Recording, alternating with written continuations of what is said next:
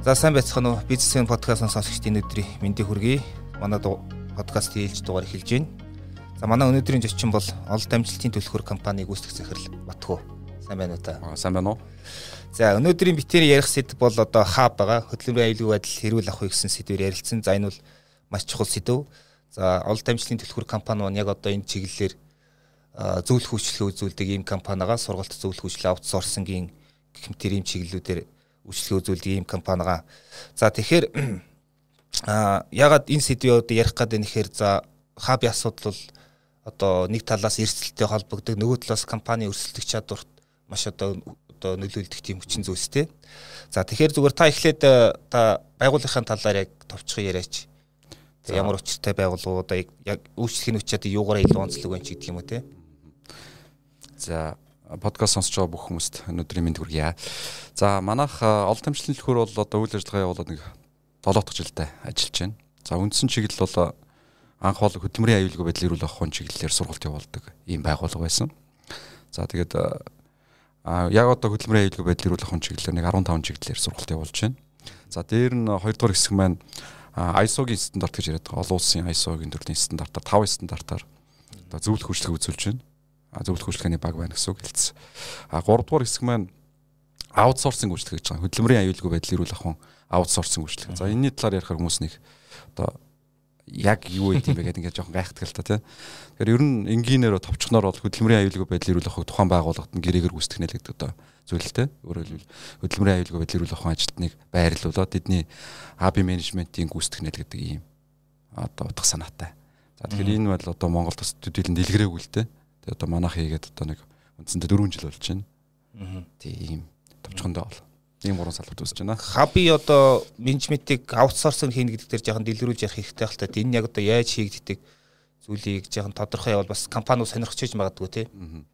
За яг хөдөлмөрийн аюулгүй байдал энэ эхлээд яагаад энэ хэрэгцээ бий болов гэдэг нэг юм зүйл гарч ичж штэ.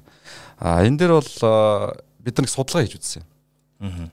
Ер нь CEO буюу энэ удирдгч нарын хувьд өндөр эрсдэлтэй ийм ажил гүйцэтгэж байгаа ийм байгууллагуудын хувьд ямар асуудал байна хавдлаасаа гэж судалж үзсэн. Тэгсэн чинь ерөөсөө энэ хаби ажилчдын олдоц гэж ярих юм уу да тийм олдоц баг байна. Нэг талаасаа а за олоод авлаа гэхэд сургалтаа хийж чадахгүй ч гэдэг юм уу тийм ээ дутагдaltaй байна ч гэдэг юм уу. Хяналтаа хийхэд жоон дутагдaltaй байна. Шинэ хүн олдож байна ч гэдэг юм уу юм. За мэдээж туршлагатай хүмүүс нь одоо өндөр хэмжээний цалин одоо шаардлагатай гэж ингэж гарч байгаа. Тэгэхээр ер нь товчхондоо бол байгууллагын хамгийн том асуудал тав байна гэж байна. Нөгөө аюулгүй байдлыг хангуулахад одоо тэр систем нь одоо бүрдэж сайн болохгүй байна. Энэ айгүй толгойн өвчин болчиход байна. Энийг яаж зохицуулах вэ гэдгийг асуудал гарч ирсэн.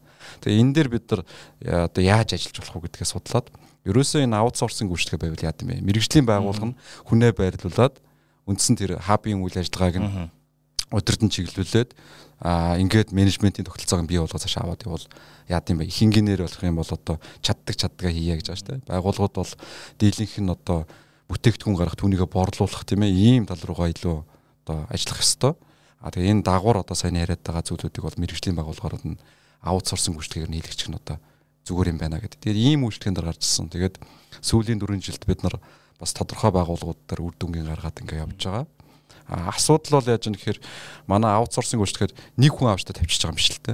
За хаби ажилтнаа байрлуулчихж байгаа. Дээр нөгөө сургалтын хилцэн хамт очиж байгаа. За дээр нь зөвлөх нь очиж байгаа. Тэгэхээр үндсэндээ нэг ажилтны зардлаар одоо бүтэн мэрэгжлийн багийг ажиллуулах боломж байна л гэдэг ийм зүйлийг гаргаж ирж энэ аутсорсинг үйлчлэгийг хийсэн юм л та. Өөрөөр хэлбэл зөвлөх нь байж идэг, сургалт нь хийчдэг А за хаби ажилтан бол нөгөө гүүр communication буюу нөгөө харилцаа холбоог зохицуулах нэг талаас хоёрдугаарх нь өөрөө хяналтын механизм бүрдүүлэх тийм ээ. Ийм л чиг үүрэгтэйгээр ажиллаж явж байгаа. Тэгээ энэ ч нэлээд одоо өрөвтэй хэмжтэй байна гэсэн үг л дээ. Тэгээ зүгээр ингийн ажилтан бол одоо сургалт хийх чинь сурганы арга зүйч гэдэг юм уу те. Бас хэцүү шүү дээ. Тэгэхээр энэ чинь багаар ажиллах гэдэг тийм талаасаа манайха арай давуу талтай мэрэгжлийн байгууллага болоод байна. За яг энэ талбайтайгаар жоохон ярианы төгсгөл рүү би лавлж асуун. За одоо яг хуу ерөнхийн нэг асуудлаа бас эхлээд тавих гэдэг нь л дээ гэхээр за хаби ажилтан гэдэг бол одоо яг чухал юм мэднэ. Гэхдээ ингээд зарим тохиолдолд ингээд нэг юм хийх гэхээр нэг хаби асуудал яриад за нэг ядаргаач одоо хэрэгс юм хийлгэхгүй нэтэр гэсэн тиймэрхүү хандлага байдаг шүү дээ.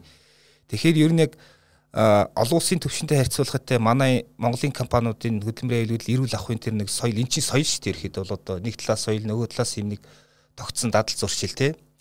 Энэ соёл ер нь Монголын компаниуд ер нь хэр төвшөнд байна вэ? Тэг ямар гол дутагдлууд байна бас энэ дээр та хэрэглээний За тийм тийм хабын соёл гэж ярина л да. Нөгөө safety culture гэдэг юм л да. Тэгэхээр энэ соёлыг яг яг байгуулгын соёлыг Burnley мөрий гэж нэг юм мөрий байдаг. Тэрэн дээр дөрөв төвшөнд ангилж байгаа. Нэгдүгüүрт нь хамааралгүй. А хоёрдугаарт нь хамааралтай. А гуравдугаарт нь бие. А дөрөвдүгüүрт нь бид гэсэн юм дөрөв төвшин ангилж байгаа. Өөрөөр хэлбэл хамааралгүйгээс бид рүү явах хэрэгтэй гэдэг санаа л да.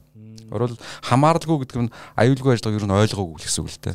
Байгалийн инстинктээр явдаг тий. Өөрөөр байгальгын инстинктээр явдаг. Ер нь аюулгүй ажиллагаа бид нар хэрэгтэй юу ч гэдэг юм уу тий. Одоо сайн ойлгохгүй л гэсэн. А хамааралтай гэдэг нь тодорхой төвшөнд ойлгоцсон соёлыг ярьж байгаа байгуулга өөрөө. Ер нь дүрм журм байх хэвээр хаби ажилтанд байх хэвээр ер нь аюулгүй байдал манад их чухал юм байна бас гэж бодож байгаа юм.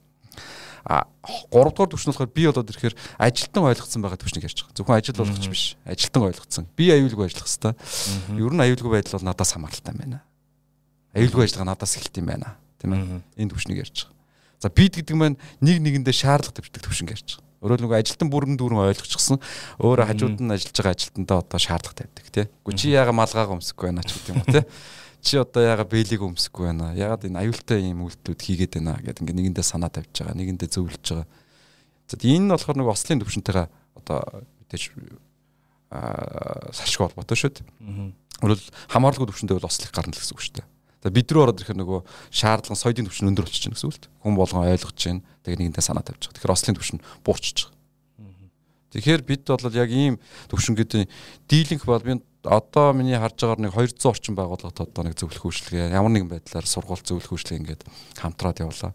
Дийлэнх Монгол улсад үйл ажиллагаа явуулж байгаа байгууллагууд яг хамааралтай гэдэг төвшин дээр л явж байгаа. Арайш нэг одоо байгалийн инстинктээр бол биш. Ер нь бол аюулгүй ажиллагаа ер нь хэрэгтэй юм биш үү? Үйл ажиллагаа нөлөөлт юм биш үү? Байх ёстой юм биш үү гэдэг гэдэг ийм зан үйл рүү явж байгаа. А тодорхой одоо бус тодорхой нэг одоо өндөр эсэлттэй ажил үүсгдэг уул уурхаач гэдэг юм уу тийм ээ энэ компаниуд бол харьцангуй бас нэг бие төвшинлөгөө орцсон, бид төвшинлөг орцсон ч одоо компаниудаас бас байна л да. Аа одоо бас эрсдэлтэй төвшингээ таар хувьд төрүүлээ. Одоо юу гэдгийг нэг сумын төв дээр нэг э, жижигхэн блок хийдэг юм жижигхэн үйлдвэртэй одоо тэр баг ямар ч бүртгэл мэдээлэлэр нь улсад энэ байхгүй зүгээр нэг тийм нэг эдэг машин авцраал гэр бүлэрээ хийж явах тохиолдолд ингээд нэг одоо юу гарчлаа те ослын тэгэл гарлаа ч юм уу. Ер нэг тэр чинь бол маш айгүй том эрсдэл явж байгаа шүү дээ. Тэгэхээр одоо зөвхөн компаниуд ерөөхдөө ингээд нийт ингээд хүмүүсийн дунд одоо тэр хабын соёлч гэдэг юм яг тэр талаас манайх бол тийм сайнгүй л байгаа. Ер нь яг энийг юу яаж засаж болдгийг энэ энэ дээр ер нь яг энэ асуудлыг ер нь яах хэрэгтэй юм бол. Тийм. Яг хоо саяхан бид байгуулгын асуудал ярьсан бол та одоо нийгэмлэг үйл ажиллагаа тийм. Тэгэхээр яг хоо аа асуудал хаана байна гэдэг нэг одоо юм гарч иж байгаа. Асуудал яг үндэсний юу юм бэ гэдэг нэг асуудал тийм. Тэгэхээр ер нь бол хөгжилтэй одоо бидний яриад байгаа энэ орнууд хабын соёл тогтсон тийм ээ нийгмээр тэр чигээр өгсөн энэ зүйлсүүд ингээ хараад хахад а сургуулийн өмнөх насанд нь а сургуулийн насанд коллеж гэдэг ингээд шат дараатаагаар энэ аюулгүй ажиллагааны хичээлүүдийг одоо цөм хөтөлбөр бий болгоод ингээ заагаа явж байна л та. Тэгэхээр яаж нөхөр бит хүн том болоод ямар ч ажил хийж болно. А гэхэд тэнд нэг зүйл яригдж байгаа. Аюулгүй байдлаа хангах гэдэг асуудлыг баг болчр байхаас нэгэд одоо зан үйл бодлоо одоо сургачихсан Эднийхэр бол зан үйл болчихж байгаа шүү дээ. Одоо нөгөө орондоо бити дуулаа. Босгондоор бити суу гэдэг шиг зан үйл ингээд болгочихж байгаа. Тэгэхээр яаж юм тэгэхээр тэдгэр хүмүүс зөвхөн хуваараа ажилласан ч бай, компанид орж ажилласан байна уу аюулгүй байдлаа чандлан мөрддөг ийм зүйл рүү орчиж байгаа. А манад бол яаж юм тэгэхээр ер нь нас бид хүрсэн хойно ажлын одоо гараан дээр тийм үү ажил хөдөлмөр эрхлэлт л хааби асуудал яригддаг болохоос одоо үндсэндээ баг балчир насанд ч юм уу коллеж нь яригдахгүй болж шүү дээ тийм үү Тэгэхээр энэ асуудлыг л бид зохицуулахгүй бол цааш цаашдаа саяны дээр блог зогсож байгаа ч гэдэг юм уу өөр компанид ажиллаж байгаа хабын соёлын асуудлууд тэр хүний төлөвшлийн асуудал зан үйл асуудал засрахгүй л та. Тэгэхээр суурь нь бол би тэндээс л гэж харж байгаа. Тэгэхээр энэ цааш цаашдаа одоо энэ боловсролын салбарт одоо бидний ярьдаг нөгөө хүн орчинч гэдэг юм уу ямар ч тийм тийм ямар хичээлч байдгийн тэр хичээлүүд одоо суулгаж өгөх нь зөв болов гэж харж байгаа. За сайн дээр а нийгмийн одоо тэр чигээр харж байгаа хабын одоо ойлголт ямар байна гэж тийм. Тэгэхээр яг хоо ер нь хаб бол яг хаб гэдэг зарим нь сайн ойлгохгүй шүү дээ. Тэр байтугай бүр хааб гэж яриад байна. Уул нь хөдөлмөрийн аюулгүй байдал ирүүлэх үү гэж бид нар залхуурал хааб гэж яриад байгаа шүү дээ. Тэгэхээр энэний талаар бас одоо тутмаг байна. А гэхдээ одоо төрийн одоо агентлагууд одоо нийгмийн даатгалч гэдэг юм уу те энэ газруудаас жил болгон санхүүжилт байд тийм үү сургалт сурчлагаа үйлдвэрлэл бас мэрэгжил шалтгааллах өвчнөөс урьдчилан сэргийлэх гээд шаттараатай сургалтуудыг санхүүжүүлээд яг энэ бичил бизнес эрхэлж байгаа хүмүүс бас зориулж сургалтуудыг явуулж байгаа. А гэхдээ одоо бас яг тийм хангалттай байна уу бол бас хангалттай биш л байна л да. Тийм. А яг одоо ингээд үйл ажиллагаа эхэлж байгаа одоо тий яг хабын талаар тодорхой одоо туршлага ойлголтгүй тийм захиралд ер нь та нар яг юу зөвлөдөг вэ?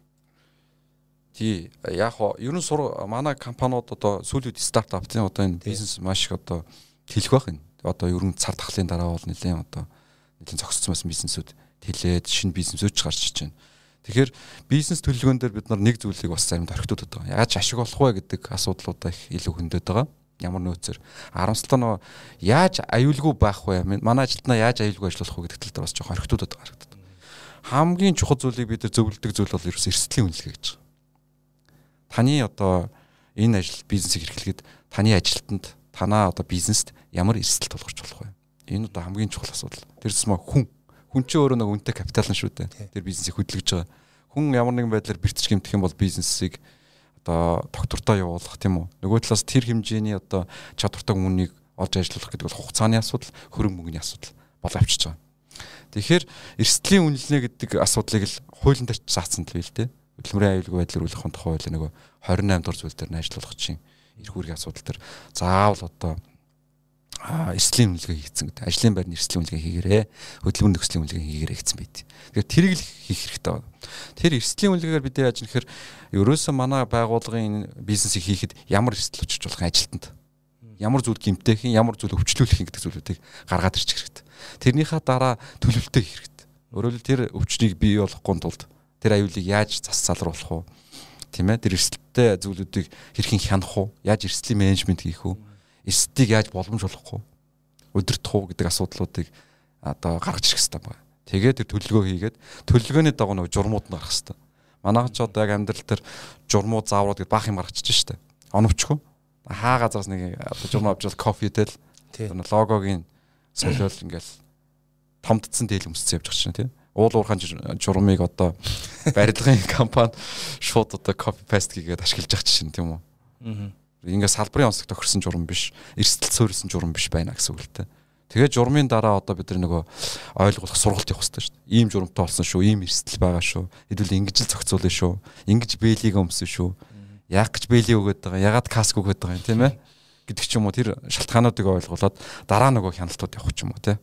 Хяналтаас гарсан зүйл дээр одоо сайжруулалтуудаа хийгээд явдаг ч юм уу тий дүн шинжилгээ хийгээ сайжруулалт хийгээд дахиад төлөлтөө хийгээд ингээд бидний ярьдаг нөө PDS мөчлөг гэдэг юм л та стандартаар энэ олон улсын стандарт нь ISO 45000 гэдэг юм.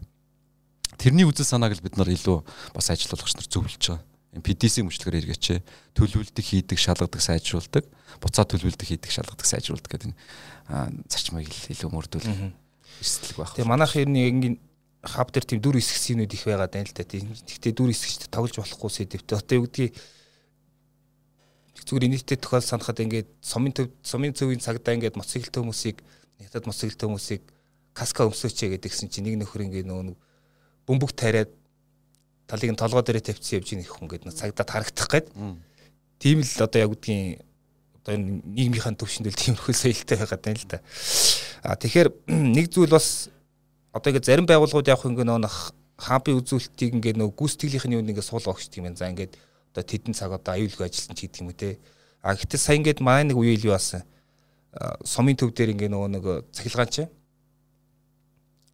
шон дээр авирж гад нөө шон өмхөрцөн байсан өмхөрцөн байсан мэдийг унаад хөлөө даруулаад тэгээ хүнд гимтэж байгаа.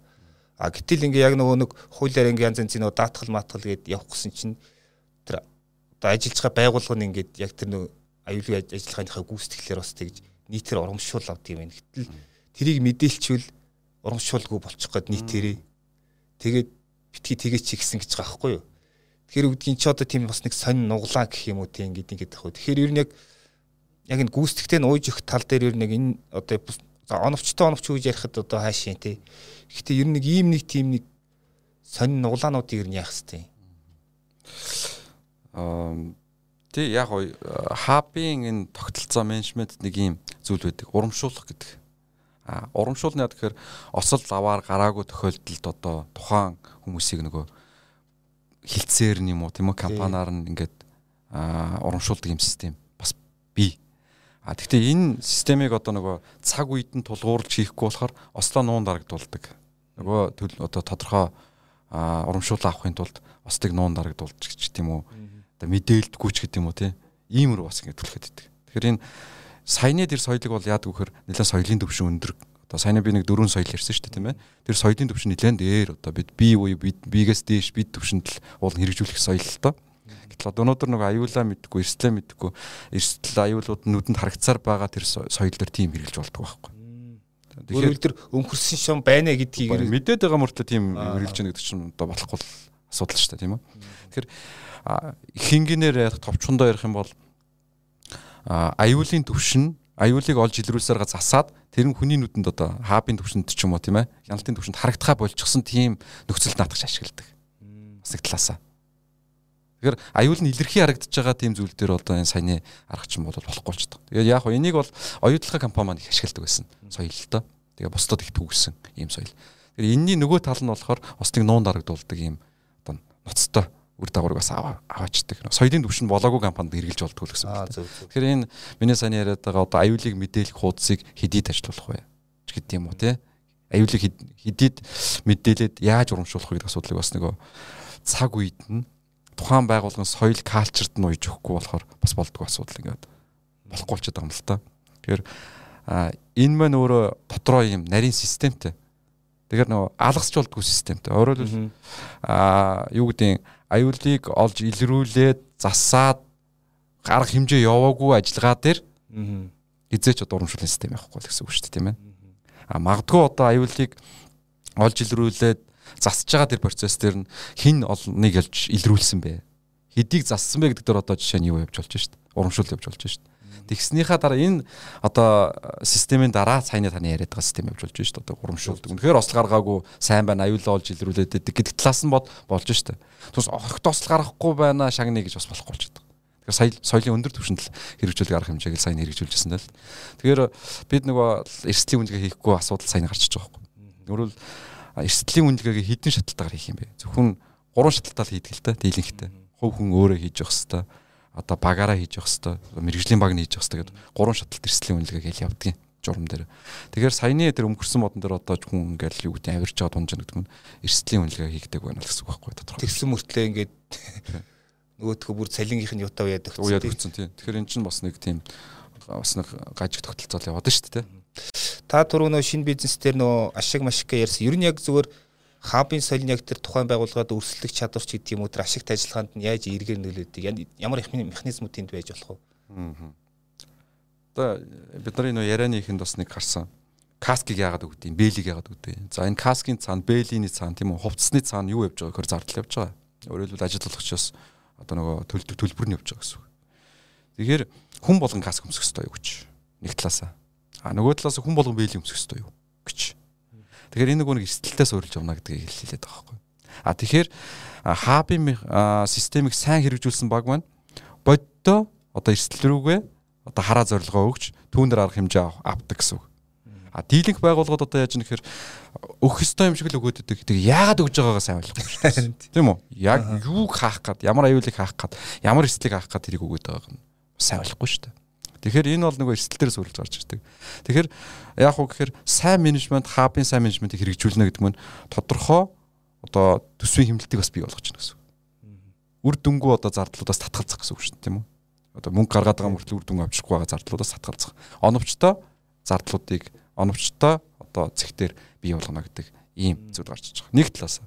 Нөгөө талаас аа энэ оновчтой ийм зардлуудыг төлөвлөө гаргаад эрслэх хянаад байна гэдэг маань нөгөө талаас мэдлэгтэй, чадвартай, ур чадвартай ажилчдаг гимтэхгүйгээр үйл ажиллагаа явуулах боломжтой. Өөрөөр хэлбэл мэрэгжлийн хүн ажиллаж байгаад гимтэлтэд бэртээд нэг 14 хоногор ч юм уу яваад гэх юм бол тэрийг ажил хийн хийх юм. Тэгэхээр нөгөө үйлдвэрлэлийн процесс их их нөлөөлж гэнэ гэсэн үг л дээ. Нөгөө байгууллагын ашигт ажиллагаанд нөлөөлнө гэсэн үг. Доктортой ажиллагаанд. Тэр хүн байхгүй бол бүтээмж гарахгүй юу? Магадгүй нэг сайн одоо засварчин байж л дээ Тэгсэн чинь үйлдвэр тухайн ажилтан гимтээ бэртээ авчиж. Үйлдвэр нэг тухайн хүнээс хойш ажиллаж байсан чинь гинт одоо гимтэл гараа зогссон. Хин засах юм. Застал тэр одоо яаж одоо буцаад хувирах юм те гэдэг ч юм уу. За алтны үйлдвэрээ гэж бодлоо. Бүр томоор бодё тийм үү. Одоо жишээ нь хөрс суулдаг нэг юм юу байж л те. Одоо тоног төхөөрөмж байж эвдрээ зогсчих. Нөгөө засварч нь байхгүй гэмтээ бэртээд явцсан. А тэгвэл одоо тэр хин засах юм тэр олох байсан орлого нь хэд байж болох вэ гэдэг юм.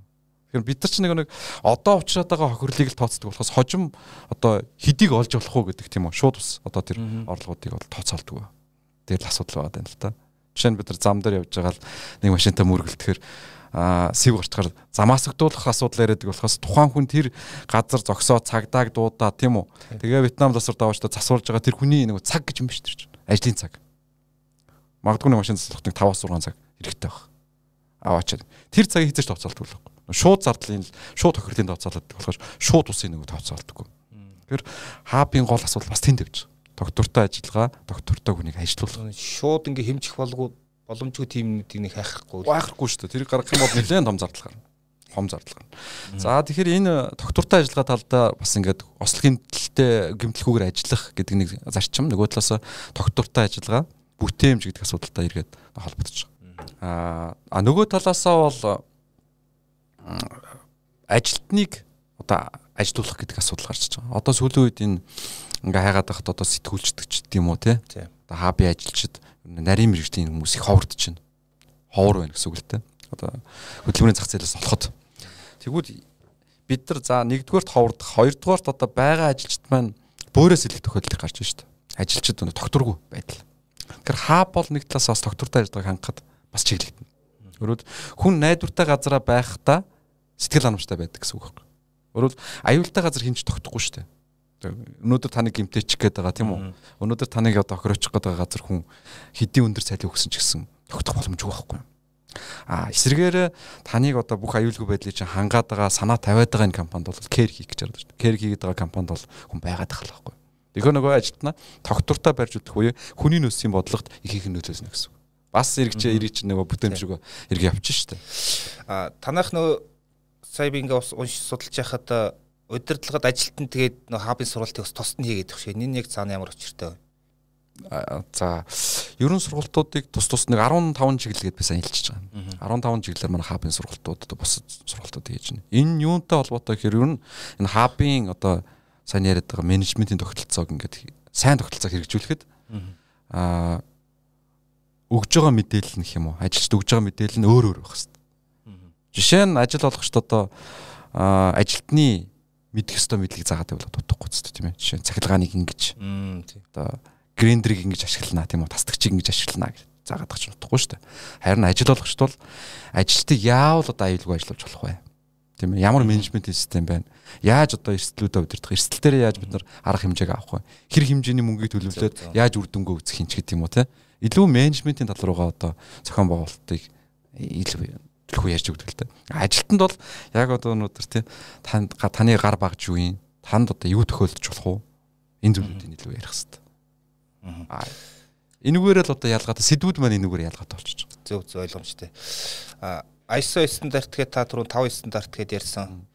А одоо ингэ зүгээр анзаархаар ингээд байгууллагууд ингэдэг хэлээ. За манайх ISO team team нэвтрүүлсэн одоо чанарын одоо эрүүл ах юу гэдгийг байгаль орчныг нэвтрүүлсэн гээд тэгээ зарим нь анзаараад хахаар team одоо яг тэр нэг процессоо сайжруулах га тэр үнэхээр соёлыг хэвшүүлэх гэдэг нь эсвэл зүгээр team нэг маркетингийн гангараа маягаар ашиглах гэдэг нэг үдэг team анзаарагдах гэдэг. Тэг энэ дээр та яг юу хэлэх вэ одоо? Аа. Тий, ер нь ISO-гийн төрлийн стандарт сүүлийн нэг 10 жил идэвхтэй болчихлоо. Монголчууд ч ер нь стандарт гэдэг юмнаас жоохон хол хөндөй байсан шүү дээ. Ер нь шударганд ажиллахад. А сүүлийн 10 жилд бол энэ олон улсын ISO төрлийн стандартууд түгээмлэх орчиж байна. Хүмүүс бас их сайн ойлгож байна, мэдж байна. Тэгээ энэ юутай холбоотой гэхээр гадны хөрөнгө оруулалттай одоо том том төслүүд Монголд хэрэгжиж байна. Тэдний шаардлага дотор нь бас нөгөө ISO гэдэг асуудлууд чирэгдэв шүү дээ. Жишээ нь оюутлогооч гэдэг юм уу тийм ээ. Одоо эрдэс таван толгоонч гэдэг юм одоо энэ томоохон үйл ажиллагаа явуулж байгаа компаниуд бол тэр ISO илүү бас ингээд шаардлага дотор оруулдаг давуу тал гэж үздэг болчих. Тэгэхээр ISO хэрэгжүүлж байгаа байгууллага бол дэлхийн одоо менежментийн тогтолцооны хамгийн минимум гэх юм уу те тэр зэг дээр одоо явж байна. Нэг хэл дээр ойлголт зэл гэсэн үг л те. Нотор бол нэг л нотор шүү дээ. Би нэг ISO 9001-тэй та 9001-тэй бол хоёлоо зохицоод ажиллахад асуудалгүй л гэж үзэж байгаа байхгүй менежментийн хувьд бол. Тийм учраас нөгөө тийм шаардлага дотор оруулж өгч байгаа. Тэгэхээр энэ аг байгууллагууд зарим зөвөөр ойлгож хүлээж авч байгаа байгууллагч байна. Саар байгууллагч байна. Одоо нөгөө тендерт ашиглачээ. Эсвэл өөрийнхөө нэр хүндийг одоо зүгээр ингээд өндөр төрөгчий гэдэг. Тэгэхээр хийж байгаа байдлаас хамаарагдаж байна. Одоо бид нар ч нөө зөвлөх хүчлэг өгж байгаа байгууллагууд шүү дээ. Тэгэхээр нөгөө хандлага нь андшгүй. Орвол яг энэ тогтолцоог байгуулалтаа нэвтрүүлээд өөр цаашдаа бизнесийнхаа одоо цар хүрээг томсхыг гэж одоо авж гэнэ үү? Альсууд гангараа гэж гангарах гад одоо аваад байна тий. Энэ хоёр мань. Тэгэхээр аа яг хуу дийлинг одоо стартап байгууллагуудын хувьд бол яаж нэхэр одоо яг л одоо нэг сайхан тогтолцоог бүрдүүлчихье. Анханаас нэг зөв явчих гэд ингээд үзэддэг тий. Гэтэл нэг дунд хэмжээний байгууллагууд болохоор тендер дүрслэлт хэрэг болж авъя гэдэг. Ялгаатай зөндөө зөрүүнүүд байна л та. Тэгээ энэ зүйлүүд нь болохоор одоо буруутах бас нэг тийм юу биш л те арга болчиход байна л да. Тэр хүн юу гэж хүлээж авч байгаагаас л одоо чухал биш үү тийм ээ. Тэрийг стандартыг яг юу гэж хүлээж авч байгаа юм бэ? Үнэхээр өрсөлдөх давуу чанар гэж хүлээж авч байгаа юм эсвэл манай байгууллага тэр гэрчлэгийг нь авсан ч аваагүй ч энэ үзэл санаа нь явах хэрэгтэй маа гэж үзэж байгаа юм уу гэдэг ч юм уу те. Энэ талаас бол өөр өөр л байгаа. Тэгэхээр яг уу масс нь бол болвол масс байгууллагууд зөвлөх хүчлэгээ аваад стандарт хэрэгжүүлэхийг гэж байгаа байгууллага яг үйл өөрийнхөө үйл ажиллагааг одоо өөрчлөе, шинжил бий болгоё, сайн тогтолцоо менежментийг байгуулах бий болгоё гэж явж байгаа. А цөөн тооны нөхдүүд бол одоо яг үнэхээр таны хэлж байгаа шиг тий. Сэтгүүт авъя, барья гэсэн юм дотор. Дийлийнх нь за энэ дотроо би зүгээр одоо буруу юу зөв мэдэхгүй байна. Ямар ч хэлсэн дийлэх ажиллаж байгаа төрийн байгууллагууд. Тийм руу бас байдаг. Одоо нөгөө ер нь зөв зөв. Тэг үгүй тийм авчихсан дээр ч гэдэг юм уу те гэдэг тийм бас яг үн үр дүнтэй юу гэдэг дээр бас нэг тийм байна уу гэдэг нь бас одоо ингээ стандарт авчихсан компаниуд хэсэг хугацааны дараа за манайх ч одоо яг үнэхээр ингээ зөв яваад байна буруу байна уу гэдэг тэр юм одоо аудит гэх юм уу те одоо хяналт үнэлгээний ажил хийх гээд ингээд танаа танд бол одоо тим үйлчлэгээ танад байдаг одоо юу гэдгийг хаби аудитер гэх юм уу Тий яг энэ таван стандарт ч өөрөө дотор нэг чанарын менежмент салбарлуу сал авчиж байгаа. Одоо мэдээлэл аюулгүй байдал гээл тий. За энэ стандартуудаар байгууллагууд бол хэрэгжүүлж байгаа байгууллагуудын хувьд өөрсдөө дотоод аудит гэж бэлддэг. Байгууллагууд нь бэлдэж өгдөг. А гэтэл ер нь дотоод аудитээ үр дүнтэй болгоё. Тийм ээ? Хөндлөнгийн экспертүүд нь бас оролцуулаад үр дүнтэй болгоё. Аудит гэдэг бол байгууллагт бас нэг юм онц тавьж байгаа л эмч хүн шүү дээ товчноор бол тийм ээ энэ байгууллагт илгэн өвдөж үү бөөр өвдөд үү гэдэг тэр гэдэг шиг тогтолцооны хувьд онж тавьж байгаа юм шүү дээ. Тэгэхээр энийг сайн тавихгүй бол одоо бидний хэлдгээр муу одоо онцлогоо тавьчих юм бол шинжилгээ хийчих юм бол өвчтэй байгаад нөгөөх нь тийм үү. Цаашдаа нөгөө архаг одоо өрөвсөлт хүрдэг тийм үхэлд хүрэх хэмжээний аюулт хүрч болох байхгүй. За компаниар авч үзэх юм бол одоо эрсдэлтэй гэсэн үг шүү дээ. Тэгэхээр сайн аудиторууд хөндлөнгийн аудиторыг бас оролцуулах нь зөв. А энэ дээр бол манайх бол бас оролцоод явж байна. Тодорхой байгууллагууд дээр бол бид нар гэрээ хийгээ тодорхой одоо аудитыг хамтраад ийм асуудлууд байна гэдээ ингээ гаргаж ирж байгаа. Тэгэхээр аудитыг манайх ч бас нэг ийм шалгалт гэж үздэг юм лээ. Аудит бол сайжруулах процесс шүү дээ. Манад ямар асуудлууд байна, ямар дутагдлууд байна. Тэрүүгөө яаж одоо сайжруулах уу гэд ингээ явж байгаа. Сайжруулах гэдэг дээр яг нэг ийм зүгээр бодол төрлөлт одоо мэрэгжлийн хяналт гэдэг нэг байгууллага байгаа тий. Одоо мэрэгжлийн хяналтын одоо тэр нэг хабын талыг хариуцаад байцаагчд нэр нь одоо яг яаж ажиллах хэвтэй зөвлөж ажиллах хэвтэй юм уу? Эсвэл илүү хянах гад идэх юм уу? Одоо яг тэр тал дээр яг зөвхөн мэрэгжлийн хүний үднээс харахад энэ тогтолцоо маань өөр яг ажиллах хэвтэй байгууллагуудаа бизнесийнхэнтэй ялангуяа яаж тэд нар туслах боломжтой? Эсвэл хэтэрхий одоо хүн одоо хүн хүчин цөөдөд идэх юм уу яагаад идэх юм? За яг мэрэгжлийн ялтын хувьд ч юм бол угаас нэрнээсээ л ойлгомжтой. Одоо хян хянах тийм ээ хянахал үүрэгтэй хүмүүс шүү дээ. Гэхдээ яг сүүлийн 2-оос сүүлийн 3 жилд бол зөвлөн туслах гэдэг бас нэг тийм үг ашиглаад болсон байгаа. Аа мэрэгжлийн хяналт дээр. Өөрөлдвөл зөвхөн шийтгээд авах биш тийм ээ.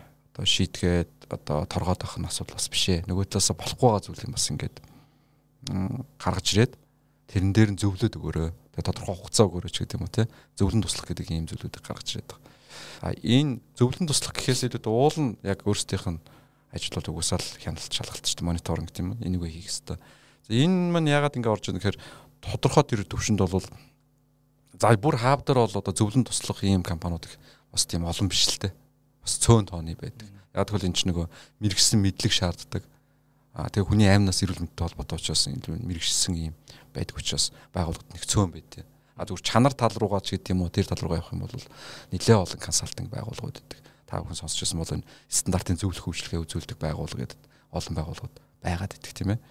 Тэгээд тэр мань бас жоохон нутагталтай байсан одоо хурц ажиллахгүй байгаа учраас зөвлөн туслах гэдэг ийм чиглэл рүү бас яваад байгаа. А шуудхандаа хэлэхэд бол мэрэгжлийн ялалтын юу бол ажилтны тоо бол цөөн шүү дээ.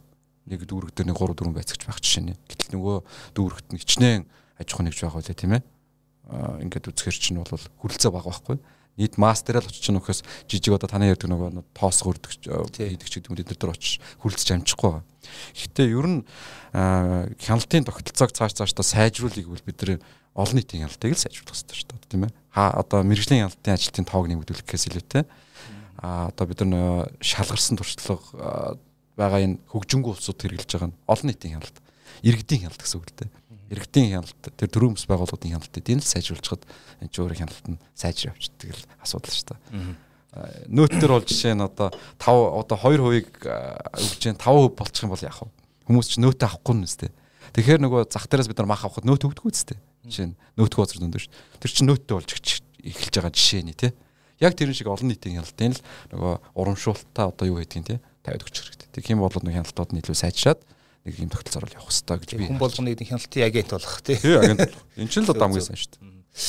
Тэгэхээр ISAT холбогдвол дахиад асуухад одоо манайх ч бас өөр MNS гээд өөрсдийн стандарт байгаа те бас хууль байгаа энэтэй холбоотой. Ер нь яг одоо энэ хөдөлмөрийн аюулгүй эрүүл авахтай холбоотой тэр эрх зүйн орчин нь одоо яг ямар хөө вэ те зүгээр өөрчлөх ёстой зүйл байгуул яг юуг нь өөрчлөх хэрэгтэй хамгийн түрүүнд. Тий. Аа Монгол улсын хууль хөдөлмөрийн аюулгүй байдал эрүүл авахын тухай хууль их сайн хууль. Өөрөөр хэлбэл нэг олон улсын шаардлагууд одоо бодоод улсад одоо конструкцийн бичиг баримтууд дээр нэлээ үндэслэж хийсэн юм. Хууль. Маш сайн хэрэгжүүлж чадвал. Тийм хэрэгжүүлж чадвал маш сайн хууль. А стандартуудын хувьд бол ер нь бол хабын тойрсон нэг 6 7 хууль байна. За нэг 130 орчим стандарт байна. Яг хабыг тойрсон бол өнөөдөр хаб ярьж байгаа учраас тэгэхээр хабын тэр 30 130 орчим стандартын үндсэндээ нэг 10 орчим хувийн л шинжлэгдсэн сүүлийн үед шинжлэгдсэн А үлдсэн тэр яриад байгаа нэг 120 орчим стандарт нь бол шинжлэхтэйг. А шинжлэхтэй гэж би аягүй хэлэх гээд нэхэр 1998 оных 2001 оны 2000 2000 оны стандартууд байдаг байхгүй. Одоогоос 20 гаруй жилийн өмнөх стандартууд гэсэн үг шүү дээ.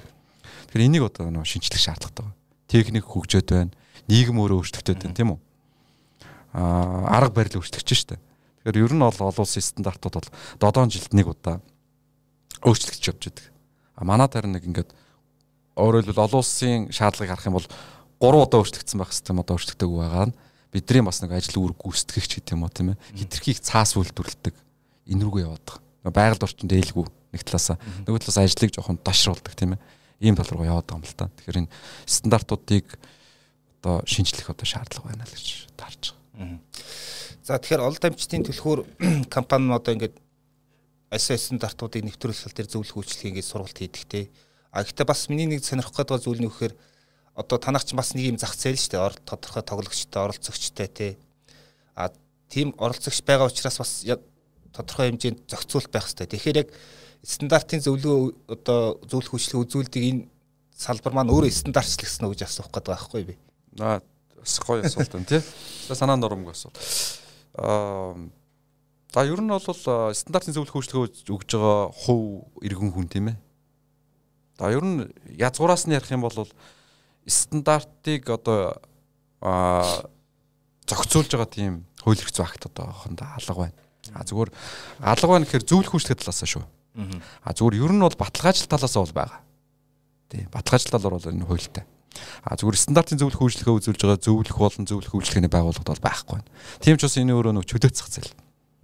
Ихэнхийнээр бол таач хийж болно гэсэн үг зөвлөх. Тэгэхээр энэ маань нөгөө бас нөгөө эргээд манай одоо энэ бизнесийн гэх юм уу тийм ээ энэ стандартчил гэдэг зүйл стандарттай байж ус хөгждөг гэж нэг амар чухал үг шүү дээ. Скандинавын орнууд яагаад хөгжөөд ингээд аз жаргалын индекс амар өндөр байгаа даа. Бид нар яагаад одоо ингээд нэг машиндаа суугаа бухимдаад гэрте очиж нэг хүүхдээ гадаа тоглоулах гэхээр аюулгүй байдал хангагдахгүй талбаач байхгүй байна гэхээр стандартын л асуудал хэрэгж байгаа. Тэгэхээр стандарт бол ерөөсөө их чухал асуудал. Тэгэхээр саяны ярьж байгаа зөвлөх хөгжлөгөө яагаад үзүүлдэг вэ гэхээр ерөөсөө стандартыг сонирхож байгаа байгууллагууд их болчих одоо. Одоо нөгөө 9000 найд юм уу 45000 14000 тий. Энийг хэрэгжүүлэх байгууллагын одоо сонирхол их байна. Түүнийг дагаа нөгөө юунууд ч их болчихж штэ. Мэдээж зөвлөх үйлчлэхээ зөвлөх тэр хүмүүсийн мэдгэдэгс одоо ингэ мэдгдэг. Ихссэн байгаа. Тэгэхээр энэ дотор нь чанартай чанаргүй асуудал саяны тэр эрх зүйн актууд ч яг холбоотой. Өөрөөр хэлбэл хинч хийж болно гэдэг чинь аюулахгүй цааш та. А нэг талаасаа зах зээл өөрөө өөрийгөө цэвэрлэх ёстой л доо. Гэхдээ иргэдийг заавал хохироож иж, компаниудыг заавал хохироож иж зах зээл цэвэрлэх ёстой мó гэдэг асуудлууд байдаг байхгүй. Тэгэхээр ерөөсө сүүлийн үед ингээ ажиллаж хахад би чадна гэдэг нөгөө барилгын салбарч нэг хэсэг нэг баахан би чадантай байсан шүү дээ. Тийм одоо манай салбар гэсэн яг ийм тал руу бас явж байгаа. Энэ бол буцаад стандартыг нөө булшлах гэж ярьдэн шүү дээ. Хинч хэрэггүй болгох, хинч хэрэггүй цаас болгох. Ийм эрсдэл бол одоо манай салбарт бол бас байгаад тулгараад байгаа. Тэгэхээр ер нь яаралтай бас энэ зөвлөх үйлчлэгээний банк компаниудыг одоо итгэмжилдэг те хяндаг, шалгадаг, адитасчилдаг тийм үү? Стандарт хэмжилсэн газар. Тий, одоо тийм стандарт хэмжилсэн газар байж байна. Эсвэл одоо холбоо тас байж болж байна л да тийм үү? Одоо нэгдсэн холбоо молбоо тийм үү? Тийм байгуулагдаад ингээд явах хэрэгтэй юм шиг харагдаад байгаа. Энэ бол эргээд бид нар нөгөө уул нэг гой цэцгэлсэн тал руу зүтгээд идэг. Гэтэл нөгөө бурангу одоо бодлогогүй алсын хараагүй тэр байдлаасаа болоо зохицуултгүйсээ болоод эргээд унчих үедээ гэдэг дээр бас бид нар бас эмзэглэж байгаа л та. За баярлаа. За тэгэхээр бизнесийн подкастын манад үндсэн хэсэг ингээд өндөрлж байна. Аа маа зочноор ол дамжлалын төлхөр компани гүйцэтгэх захирал Батгуу оролцож байгаа. За тэгэхээр хоёр дахь хэсэг маань бизнесийн подкастын байнга асуултууд гэдэг нэг цөөхөд асуулт байдгийг ерөөдөө илүү товчхон хариулдаг те нэг цаг орохгүй. Тэгэхээр илүү хов хүн тал руугаа тийм ээ. Тэгэхээр одоо та яг энэ салбарт ингээд бас тодорхой хэмжээнд ажилладаг. Ер нь яг та ягаад энэ мэрэгжлийг одоо энэ ажлыг анх сонгосон дээр түүхээс одоо товчхон ярил. Одоо аа хамгийн чухал би бол нэг эдийн засгийн мэрэгчлээ хүн. Суур мэрэгчлэний эдийн засгч. Өсмөрлөө ингээд хааб гэдэг ингээд ингээ инженерийн чиглэлийн юм руу явцсан. Хамгийн чухал асуудал бол өөрөө хүнийг аюулгүй ажилуулах хүний амь насыг хамгаалах гэдэг нэг юм зүйл над анханасаа л одоо нөгөө таалагдсан гэх юм уу те. Хүний нэг бас нэг хүн хүн чинь өөр өөр гэсэн бодолтой ш те. Тэгээ юу хийж явахдаа хүн аз жаргалтай байдаг вэ гэж нэг амар хүүгээд ш те. Тэрийг л би одоо их сургууль төгсөөл бодсон л да. Би юу хийвэл илүү аз жаргалтай юу хийвэл амжилт төрөх вэ гэдэг. Тэгээ ер нь л энэ хааб гэдэг маань өөрөө их гоё олон талын мэдлэг шаарддаг. Тэгээ хүний амьнаас эрүүл мэндийг хамгаалдаг. Ийм л одоо буянтай ажил, цагаан мөртэй ийм ажил.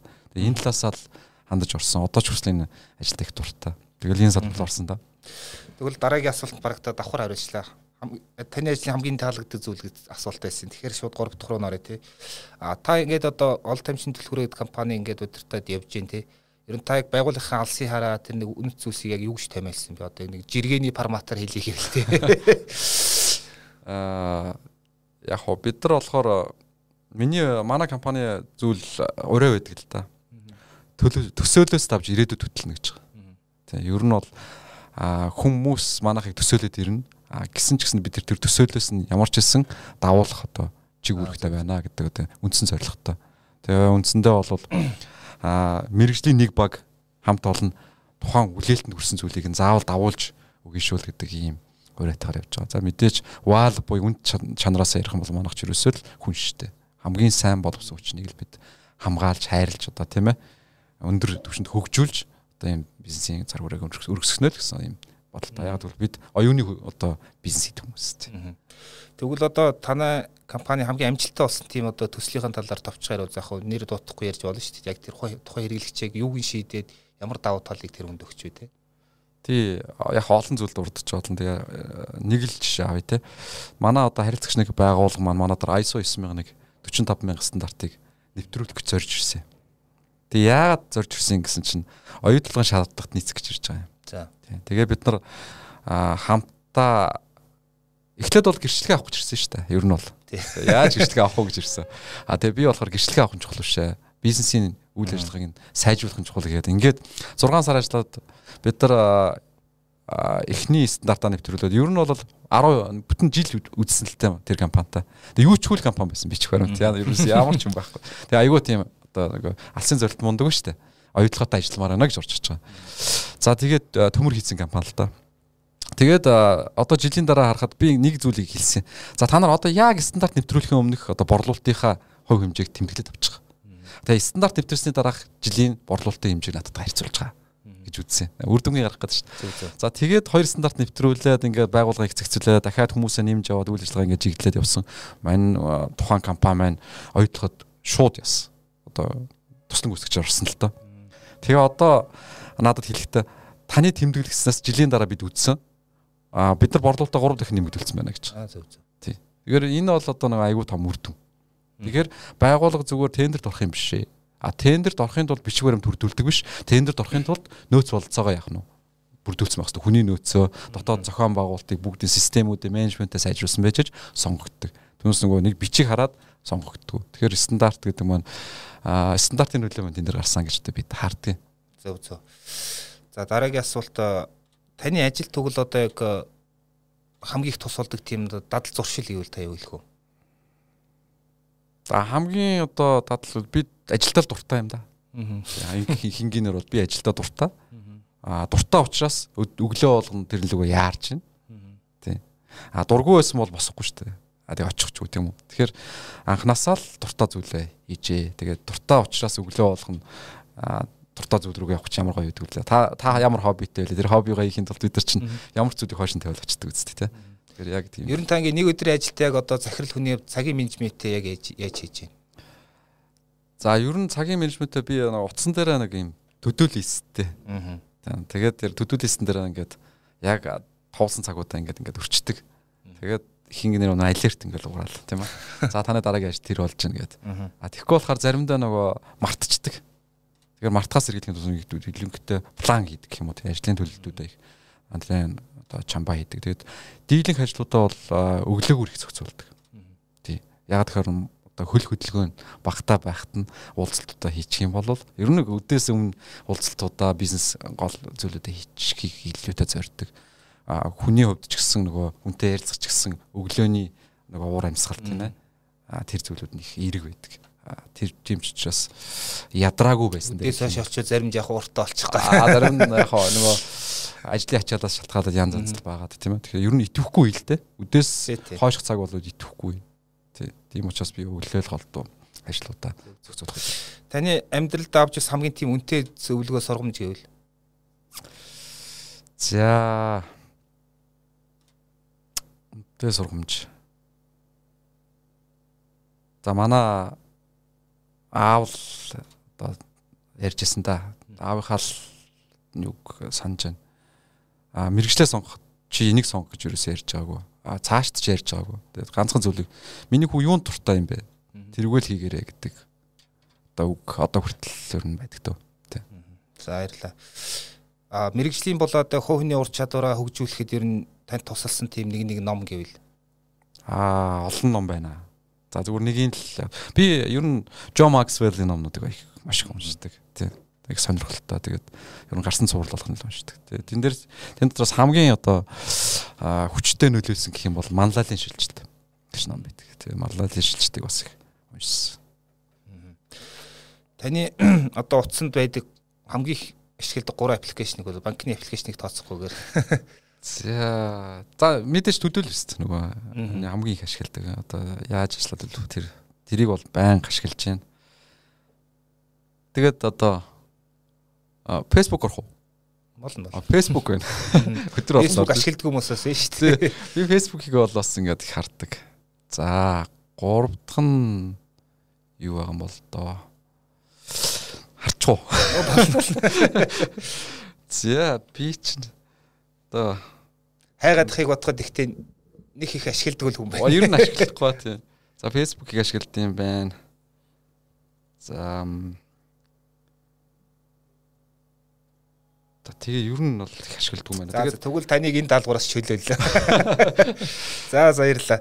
За тэгэхээр бизнесийн подкаст маань дугаар маань энэ хүрээд өндөрлж байна. За манай зочноор ол дамжтын төлхөр компани гүйцэтгэх захирал Батх оролцлоо. За тун чухал сэдвэр тэр ярилцсан гэж бодож байна. Тэгээд хаб гэдэг бол одоо одоо подкастын өмнө хэлсэнчлэн одоо дадал зуршил соёл энэ бол тий компани өсч чадвар одоо шууд болон шууд маш олон замаар нөлөөлдөг юм одоо танаа одоо компани тэр нэг соёл гэдэг яриад байгаа юм тэр амин сүнсний чинь нэг том хэсэг шүү гэдгийг хэлэх гээд байна. За ингээд танд баярлалаа манай подкастт оролцсонд. За баярлалаа. За баярлалаа.